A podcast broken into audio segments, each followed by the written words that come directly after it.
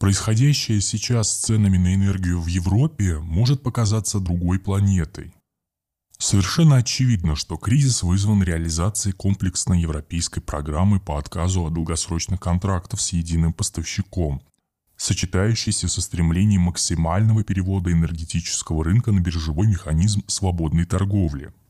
Ее авторы исходили из убеждения о том, что Евросоюз при любых обстоятельствах сохранит статус ведущего рынка, куда будут стремиться все экспортеры – ну и таким образом э, появится возможность столкнуть их между собой и получить стабильное падение отпускных цен. И для этого необходимо максимально широко внедрить свободные рыночные механизмы. Однако теперь выясняется, что представления о сути этих механизмов явно ошибочны. А главное, неверна базовая установка про неоспоримость и нерушимость статуса ведущего рынка для Европы. Выяснилось, что свободные поставщики руководствуются собственными интересами, потому легко жертвуют Европой в пользу более доходного сбыта в Азии. Проблемы европейской экономики их интересуют мало.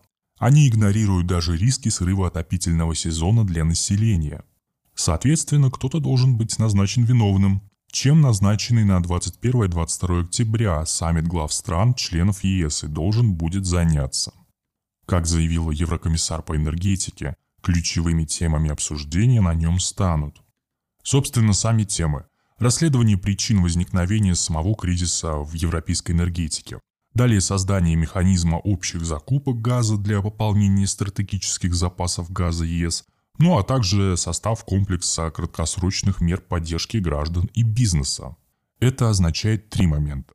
Во-первых, Руководство Евросоюза продолжает оставаться в рамках белых представлений о неоспоримости европейской самоисключительности, в рамках которых они, конечно же, все равно правы, а проблемы вызваны коварными действиями кого-то другого. Учитывая, как часто и дружно в Европе сейчас обвиняют Россию в недобросовестности как поставщика по той причине, что «Газпром» не спешит расширять газовые поставки сверх объемов долгосрочных контрактов, Вероятнее всего по этому вопросу выводы саммита являются достаточно предсказуемыми уже сейчас. Цены выросли из-за дефицита предложения, значит виноват поставщик. И это Россия. Италия и Германия против такого определения возразят, но власти ЕС их мнение проигнорируют.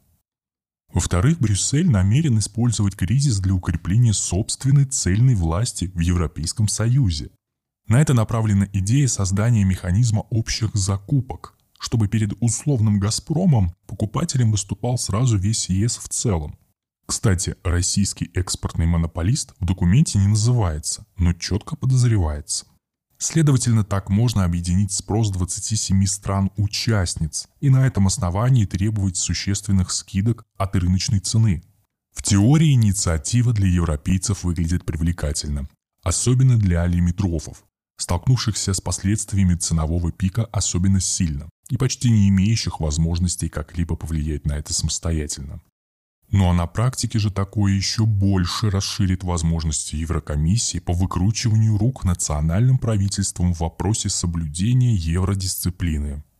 Ну и как нам показала история 2020 года во время нарастания коронавирусной эпидемии, совещательные механизмы Европы перед сложностью задачи деления структурно-критических ресурсов явным образом пасуют зачастую не обеспечивая не только должного уровня оперативности конкретных решений, но и не вырабатывая их вовсе.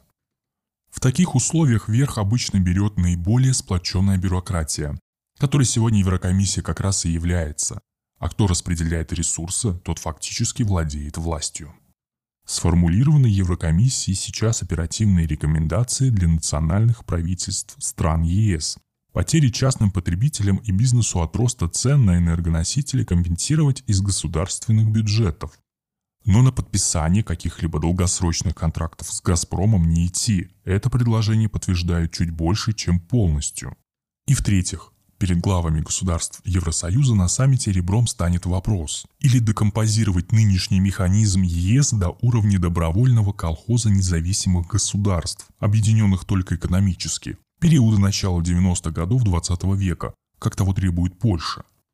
Но тогда бороться с ценовым кризисом в режиме «каждый сам за себя». либо усиливать внутреннюю консолидацию единой Европы, соглашаясь при этом на еще большую передачу власти полномочий от национальных правительств центральному аппарату Евросоюза в Брюсселе, Еврокомиссии и Европарламенту. Это и станет главной проверкой властей нынешней Европы на адекватность через полторы недели, автоматически конкретизировав также и всю стратегическую линию ЕС в политике и экономике на предстоящие 6-8 лет.